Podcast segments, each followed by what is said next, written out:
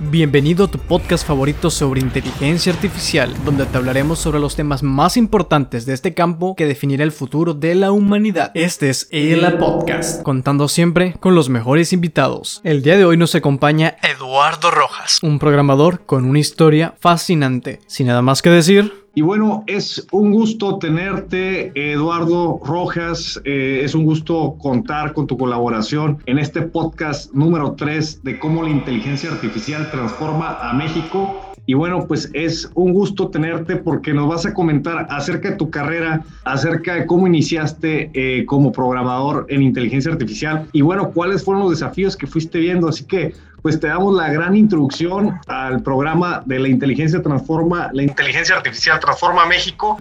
Eh, Eduardo Rojas es back-end developer y también es researcher y developer en full, full stack y también eh, en inteligencia artificial. Así que te damos la bienvenida. Gracias por estar Gracias. Platícanos, está, tienes el, el, espacio abierto, que nos platiques acerca de, de, quién eres, en dónde trabajas, qué es lo que haces, todas esas cosas eh, muy buenas que, que, ya sabemos que estás haciendo. Acá, perfecto.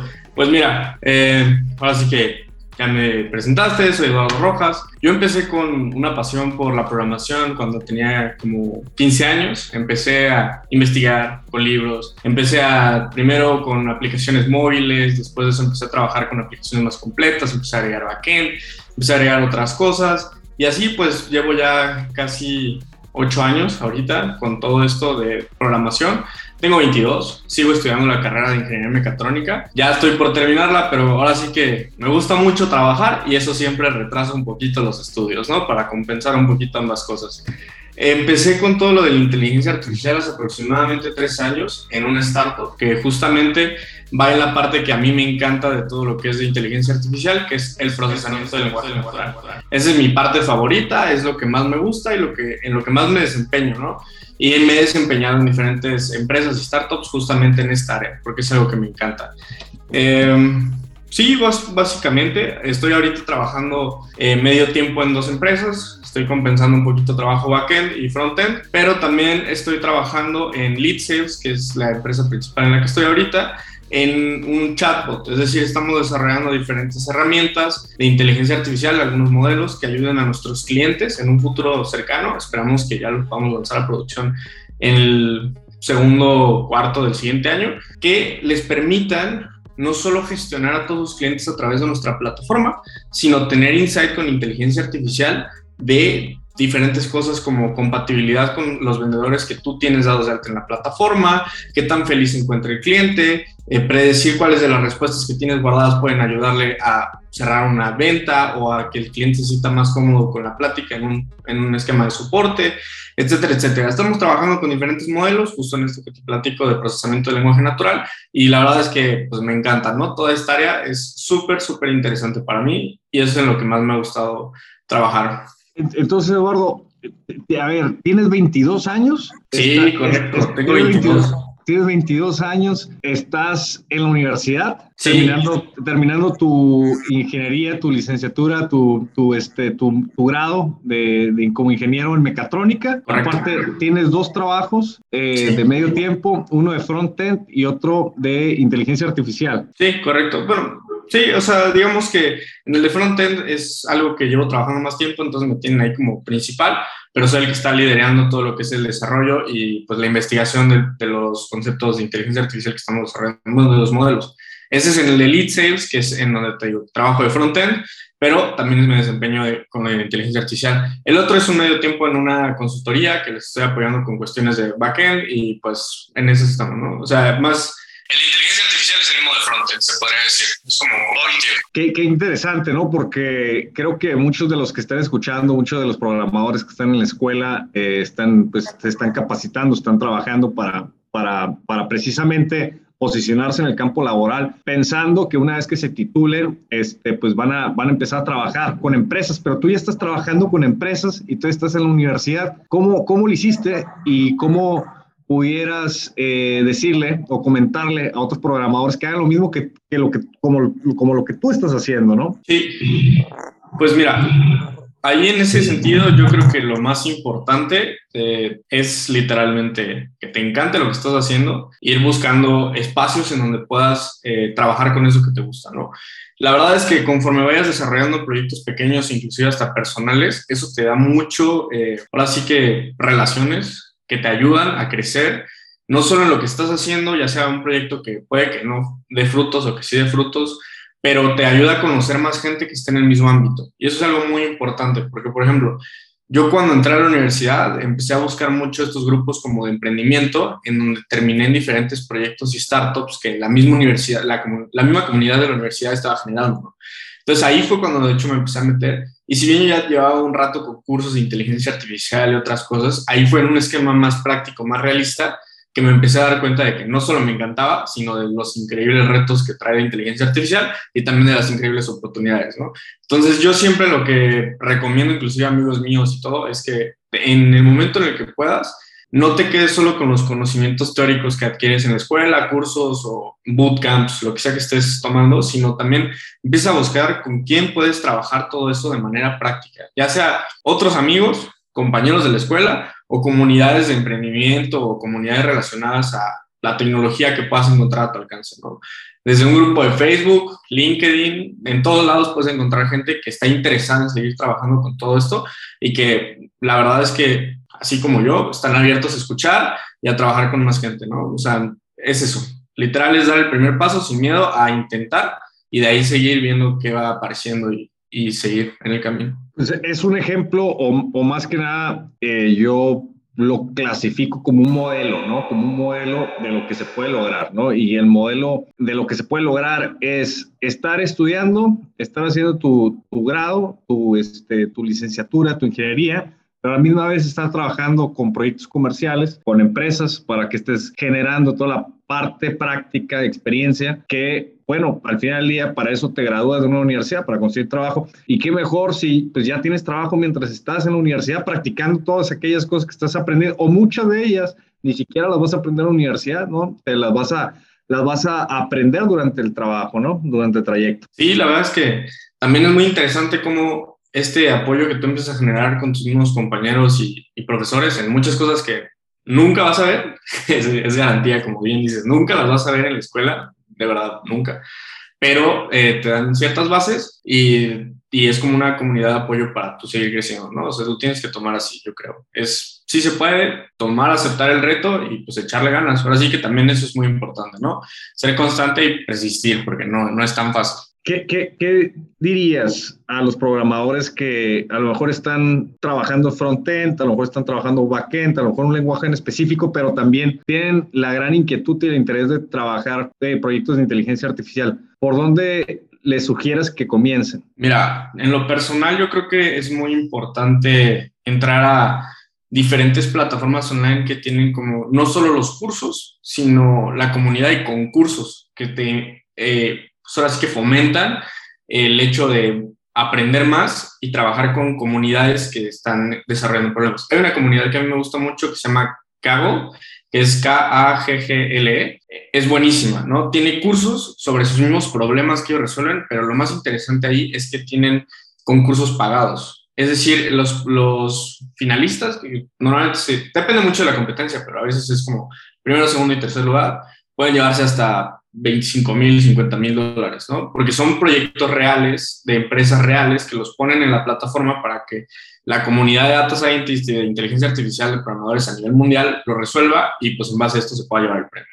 Y lo interesante aquí es que puedes entrar con equipos. Entonces hay muchas veces que terminas trabajando con gente que no conoces, pero que está en, la, en el área, que a veces, o a mí me ha tocado, ¿no? Cuando empecé, siempre tenían mayor conocimiento que yo, pero te apoyan, ¿no? Y es una comunidad que en realidad, en lugar de tratarte de hacer menos, te tratan de apoyar a que aprendas más. Ahí mismo en los foros te puedes apoyar en muchos conceptos que, que a veces parecen un poquito más difíciles de encontrar en otros lados. Pues aquí como son proyectos más realistas, en un, en un planteamiento ya real y tangible para empresas y, y gobiernos a nivel mundial, pues generalmente tienen cosas más acertadas para, cuando estás tratando de hacer algo en el mundo real y no de manera teórica.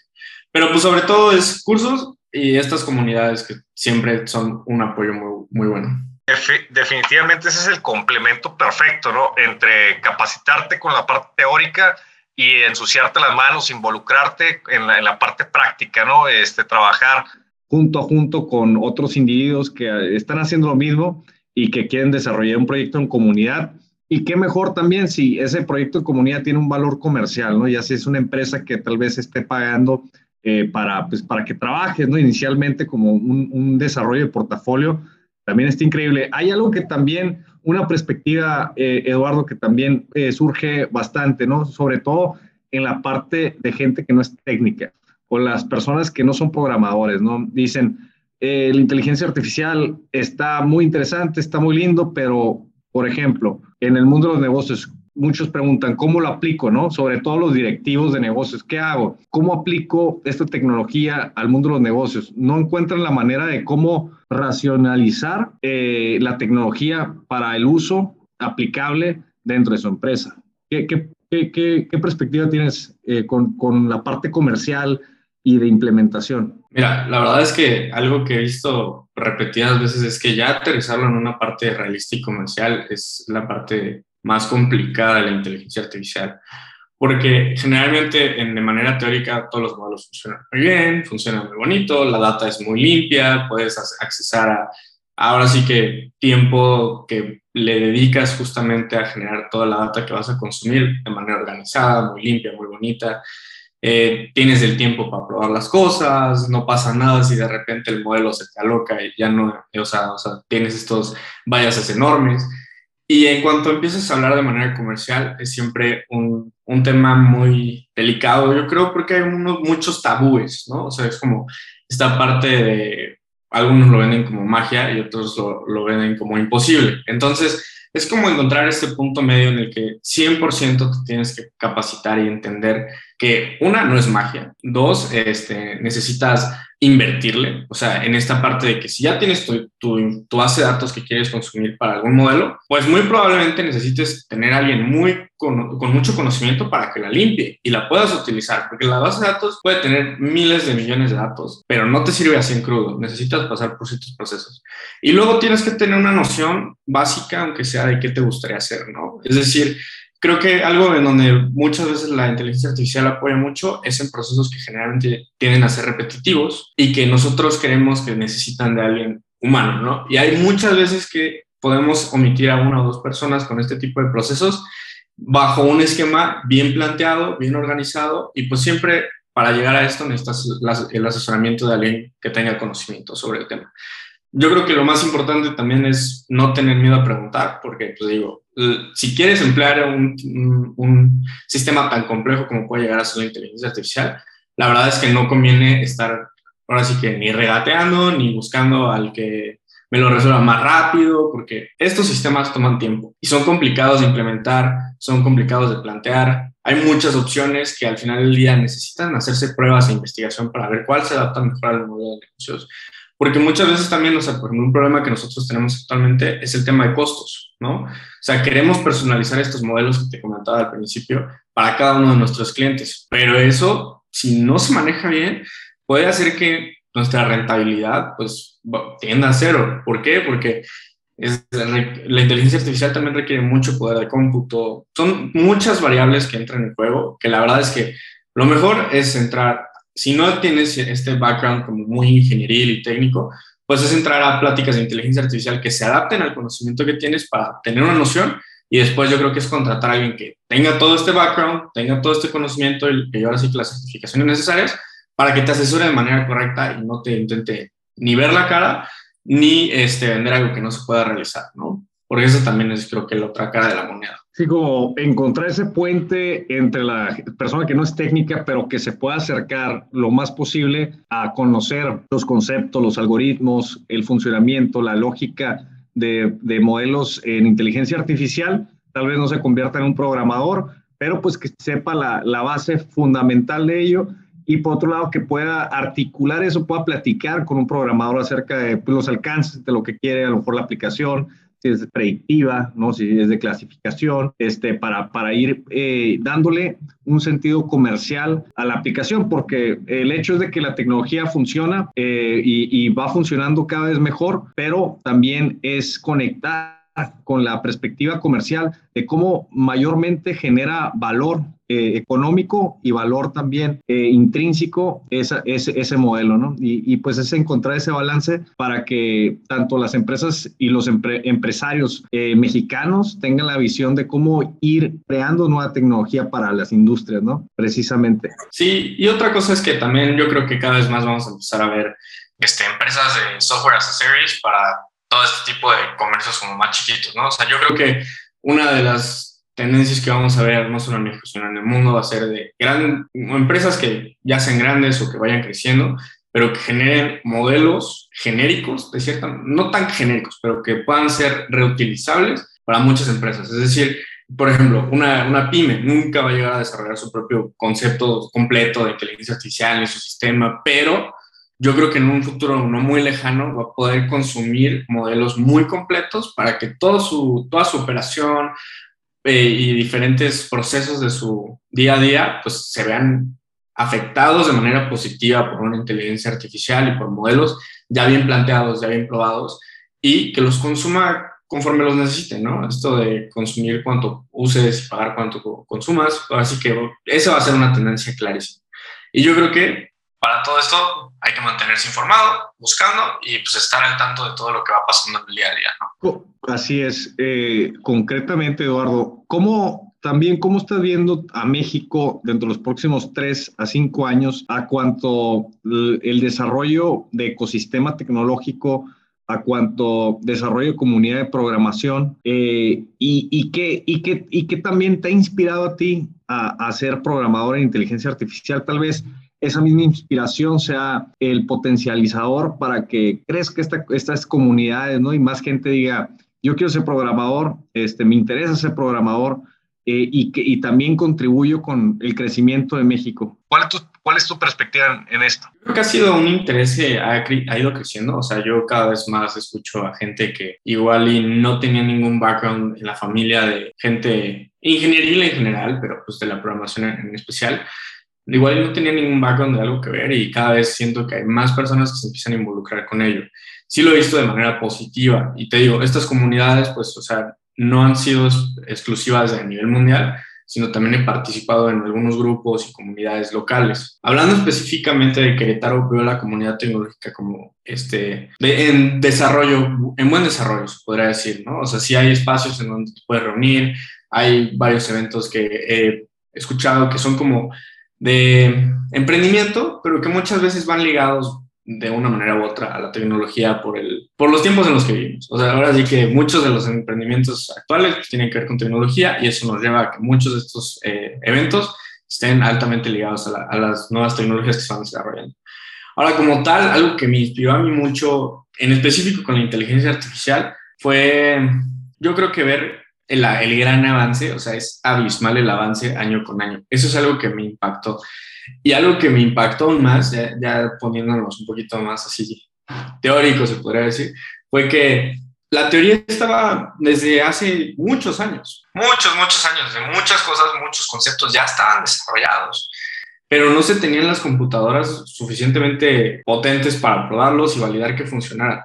Y eso fue algo que me impactó, porque llevamos teniendo todos los conceptos, por ejemplo, el básico, las redes neuronales, son de antes de los 2000, no me acuerdo ahorita ni de cuándo, pero son mucho anteriores, por un matemático que las planteó y hasta el 2000, cacho, no me acuerdo exactamente las fechas, pero las pudimos empezar a probar y nos dimos cuenta que funcionaban. Entonces, algo que me emociona mucho es como esta validación de, de nuestros propios, nuestras propias investigaciones que ya teníamos desde hace mucho tiempo y cómo esto ha evolucionado en 20 años a llegar a tener lo que tenemos, ¿no? O sea, a veces parece algo normal porque lo hemos ido normalizando, pero tener coches que se manejen solos, tener drones que puedan actuar en enjambre para que puedan mostrar imágenes, ¿no? O sea, eso, todas esas cosas son impresionantes y creo que todo eso y las oportunidades que se vienen son muy grandes y es algo que me motiva al día a día. Algo también muy bueno es que cada vez vamos a ver de una manera más clara la personalización de todos los servicios que consumamos. Y eso es algo que va a ser tan gradual que, mucho, que yo creo que ni nos vamos a dar cuenta como tal, pero de repente vamos a amanecer cuando, y cuando toda nuestra tecnología va a saber qué vamos a hacer, qué vamos a querer, cómo lo vamos a querer y, ya va a ser parte de nuestra rutina. Y eso es algo que también me gusta mucho. No debería darle miedo porque hay gente que les espanta esta parte, ¿no? Pero pues no, o sea, la verdad es que yo creo que es algo muy bueno que nos va a ayudar en muchas cosas y nos va a poner un, un pensamiento totalmente diferente sobre lo que tenemos hoy en día en, muchos de nuestros hábitos diarios. Es impresionante el desarrollo tecnológico que estamos viviendo. Como lo mencionas, eh, que hace 20 años no hubiésemos pensado que íbamos a tener más de 100 mil canciones en un USB, pues ahora las tenemos, ¿no? No habíamos pensado que íbamos a tener carros que se iban a manejar solos y ahora los tenemos. No nos imaginar que hace 20 años que íbamos a llegar a, Marte en los próximos 5 y ahora está sucediendo. Están sucediendo tantas cosas tan rápido que nos, se nos dificulta eh, alcanzar eh, la tecnología para las aplicaciones mismas, ¿no? las aplicaciones en el mundo real y también cómo integrar esa tecnología en nuestras vidas. Eh, ahora sí que nos está rebasando la tecnología, ¿no? tanto en el uso como en la integración. ¿Qué, qué, qué se puede hacer? Como para alcanzar ¿no? esta, esta tecnología que va avanzando muy rápido y, y que podamos aterrizarla en empresas mexicanas, en, en este, en innovaciones eh, de, de, mexicanos. ¿Cómo, ¿Cómo, ves el panorama? Mira, yo, yo sí creo que como tal nunca lo vamos a alcanzar. Va muy rápido. O sea, de verdad, como individuos es imposible. Lo mejor ahí que puedes hacer es, una, estar leyendo e investigando qué es lo que va surgiendo, porque algo muy importante que me hubiera gustado que me hubieran dicho cuando empecé a programar es no reinventes la rueda, ya existe, ¿no? Entonces, hay muchas veces que como programadores, en especial yo creo que nuevos, novatos, tratamos de hacer todo nosotros, ¿no? O sea, por ya sea el, el, hecho de que nos gusta lo que estamos haciendo, nos apasionamos con el proyecto que estamos inventando y tratamos de generar más cosas de las que deberíamos, porque hay muchas cosas que ya alguien más las desarrolló, son públicas tienen una licencia que puedes reutilizar para hacer negocio y las puedes tomar, implementar, porque no es copiar y pegar, eso es muy diferente, pero las puedes implementar para que sea una base clara para tu proyecto que ya va a extender esto, ¿no? Entonces, a partir de esa base, tú ya la extiendes y ya es mucho más fácil llegar al objetivo que tienes, a que si tratas de reinventar todo. La rueda ya existe, sería una tontería reinventarla para hacer un nuevo coche, ¿no? Entonces, o sea, digo, es un, es una metáfora muy, muy sencilla, ¿no? Pero yo creo que no, no vamos a alcanzar nunca al, al, paso en el que avanza. Porque es que yo me acuerdo, por ejemplo, cuando yo empecé a ver todo lo que era de clasificación de imágenes, lograron un 70% en dos, en múltiples categorías, porque digo, en dos era muy fácil, pero múltiples categorías. Era muy difícil. Hoy estamos hablando de que pueden, hay modelos que pueden categorizar 100 o más categorías en tiempo real en, en, más de 60 frames por segundo, ¿no? Eso es, eso es algo impresionante y eso son en un lapso de tres años. Entonces, la verdad es que es muy difícil que lo vayas a alcanzar. El chiste, la verdad, es participar en las comunidades que están desarrollando esto, porque lo mismo, muchos de esos proyectos son open source que tú puedes contribuir en la misma comunidad. Digo, ya cuando empiecen, sé que no todos los que nos están escuchando son tan avanzados, yo creo que habrá algunos programadores nuevos, pero hay cosas que se llaman, eh, hay gestores de contenido, creo que es, no me acuerdo, pero principalmente es GitHub, que son repositorios en donde está todo el código de, de estos, de estos proyectos y puedes contribuir en esa comunidad, ¿no? Tienen sus propias normas de contribución y todo, pero puedes estar participando con ellos en lugar de tratar de competirlos, porque ellos ya son una comunidad establecida, ya son alguien que está, que a veces tiene hasta respaldo de empresas más grandes, algunos de sus proyectos, y pues no le vas a poder competir, pero puedes participar con ellos para no solo utilizar su, su, su desarrollo en tu proyecto, sino también crecer el proyecto y seguir mejorando esto exponencialmente como se ha visto, ¿no? Eso eso es lo más claro, yo creo que, que va a pasar y que va a seguir pasando. Está genial. ¿Y qué, qué stack de tecnología recomiendas para un programador que le quiere entrar a Machine Learning, inteligencia artificial? Mira, yo creo que es muy bueno Python, la verdad. Tiene muy buenas librerías, hay mucho contenido público, pero te voy, a, te voy a ser bien sincero, a mí no me gusta cuando las personas empiezan a aprender en Python. Como primer lenguaje no se me hace muy buen approach, porque muchos de los cursos son se saltan muchas cosas básicas, importantes, que creo que otros lenguajes como un C++, un C, eh, un C Sharp, o digo, los que son basados en un Node, te pueden dar, porque al final del día muchas veces cuando empiezas con Python no entiendes por qué están pasando las cosas. o sea, digo, lo he visto con muchos programadores que van empezando, ¿no? No entienden qué está pasando. Ellos no entienden cómo resolverlo y tampoco es fácil de debugar a veces los problemas. ¿Por qué? Porque una, lo tienes que correr, no es compilado, ¿no? Digo, hay IDEs que te ayudan para que sea más fácil y vayas antes de, de utilizar el código, ya sepas algunos errores. Pero la realidad es que muchas veces, como Python no es tan estricto con muchas cosas que normalmente ya se asumen como buenas prácticas, pues te puede generar más problemas, ¿no? Entonces yo empezaría, la verdad es que con otro lenguaje como un JavaScript, Node, eh, bueno, son prácticamente lo mismo, o un C, un C++, C Sharp, algo por el estilo, y luego ya cuando me sienta cómodo en ese tipo de, de lenguajes, me pasaría a Python. Que al final del día, algo que yo siempre le digo a amigos y y entusiastas de, la programación, pues es, los lenguajes son muy similares, solo tienes que aprenderte las reglas de cada uno, pero ya una vez que aprendes bien uno, moverte a otros es muy sencillo. Tiene, como en todo, ya sus cuestiones muy específicas, pero no por aprender primero C Sharp te va a costar trabajo volver a aprender Python, porque no es volver a aprenderlo, simplemente entender cuáles son las diferencias. Y retomando la pregunta, yo creo que Python es de los líderes la verdad, en, en esto, eh, de inteligencia artificial y modelos de machine learning y, y, otras cuestiones como de data science y cuestiones de manejo de data en general.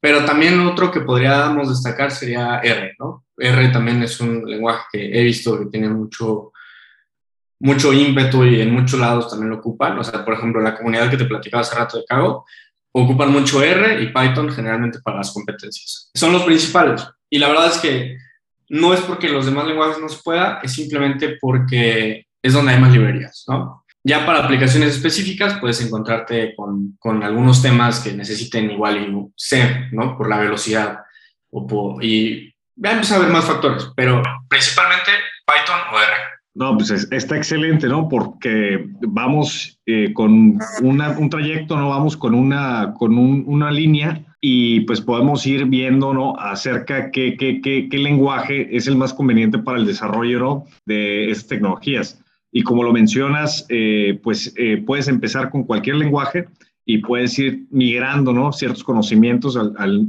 al, nuevo lenguaje. definitivamente es un gusto tenerte por acá, Eduardo, eh, ya igual terminamos la, la, parte, ¿no? La sección de, de, tu perfil profesional, ¿no? De todo lo que nos comentaste, de cómo iniciaste en la comunidad de, programación en, en, inteligencia artificial.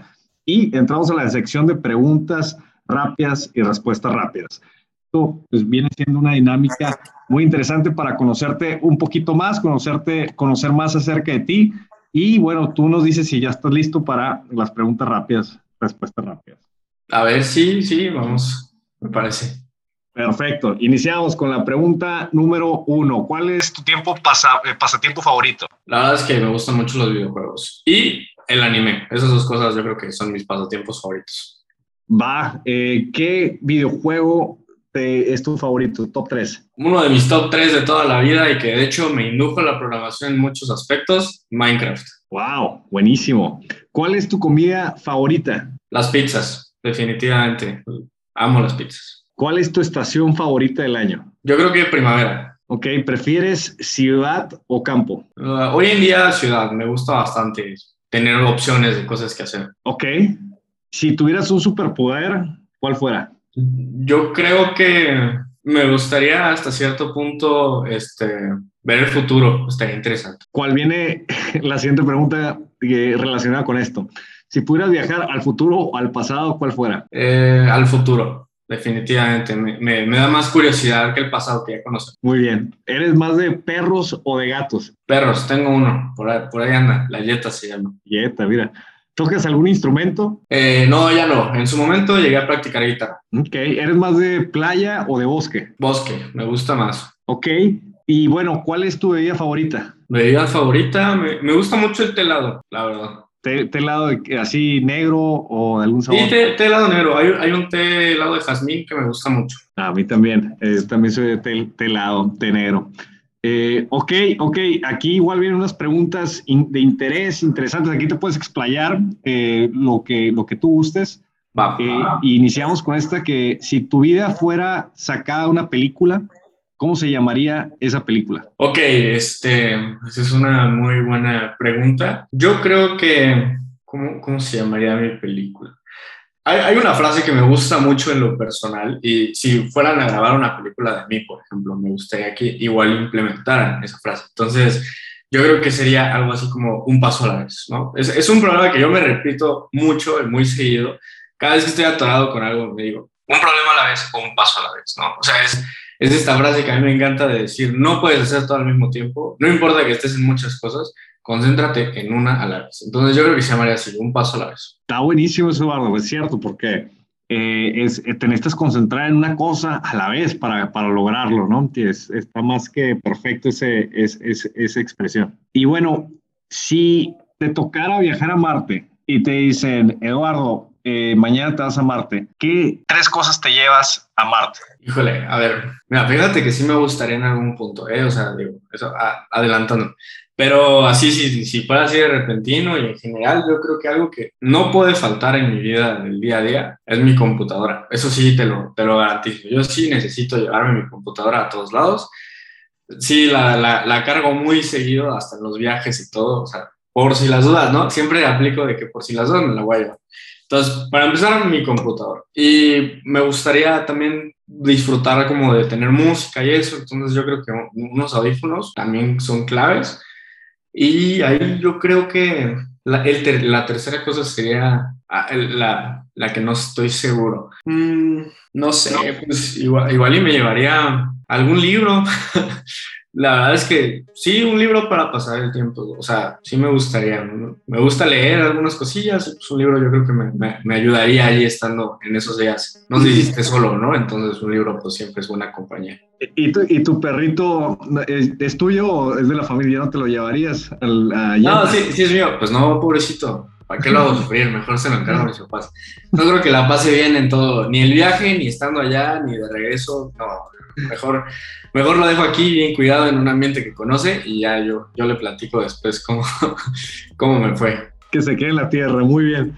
Eduardo, pues es un gusto tenerte por acá en, en el podcast eh, La Inteligencia Artificial Transforma México. Eh, estamos para hacer una despedida. ¿Gustas decir algunas palabras, eh, compartir alguna, algún comentario, sugerencias, algo que quieras decir? bueno, pues para empezar, muchas gracias por, por, la invitación. La verdad es que igual es un gusto estar aquí. Eh, fuera de eso, yo siempre, lo único que sí me gustaría recordar y enfatizar es, no se desanimen. A veces puede pensarse que es difícil y complicado diferentes cosas, o sea, de, de la programación. A veces parece que no es para todos o que es muy complicado, que no encuentran la información. Tranquilos, busquen, siempre está la solución en algún lado. No la tienen que obtener ustedes, Siempre hay una muy buena comunidad de desarrolladores que se apoyan a responder preguntas, apoyar a programadores más nuevos. Entonces, si les gusta esto, les apasiona o les empieza a llamar la atención y la curiosidad, síganse por ahí. Es un muy buen camino, hay muchas oportunidades, muchas cosas que se ven adelante y no son cosas que vayan a acabar con nuestro estilo de vida, sino yo creo que más bien lo van a mejorar. Entonces, qué mejor que participar en esto de manera activa, ¿no? Y, y no, y no reactiva cuando ya pasaron las cosas. Entonces, si les gusta, no se desanimen, si pueden, y adelante. ¿no? Sí, alguien si quiere acercar a ti o enviar un mensaje, ¿cómo te pueden encontrar? Claro, este, tengo una página donde no la he actualizado recientemente, pero me comprometo a hacerlo. Es, es mi página web, se llama eduardorojas.me, .me en inglés. Eh, ahí pueden checar mis diferentes canales donde me pueden contactar sin ningún problema. Y de todos modos, también les dejo mi correo que es eduardorojas.comamosya.com. Es, un correo de una startup que tuve en algún momento y lo sigo ocupando como mi principal. Cualquiera de esos lugares pueden encontrar mi información de contacto. De nuevo, Eduardo, gracias, muchas gracias por estar con nosotros, de compartirle a la comunidad tu trayectoria a motivarlos y, pues a compartir tu historia. Gracias, Eduardo, y nos estamos viendo para la próxima. Muchas gracias, muchas gracias por la invitación. Un gusto. Hasta aquí este podcast. No olvides seguirnos en nuestras redes sociales, ver los otros episodios y bienvenido al futuro de la inteligencia artificial.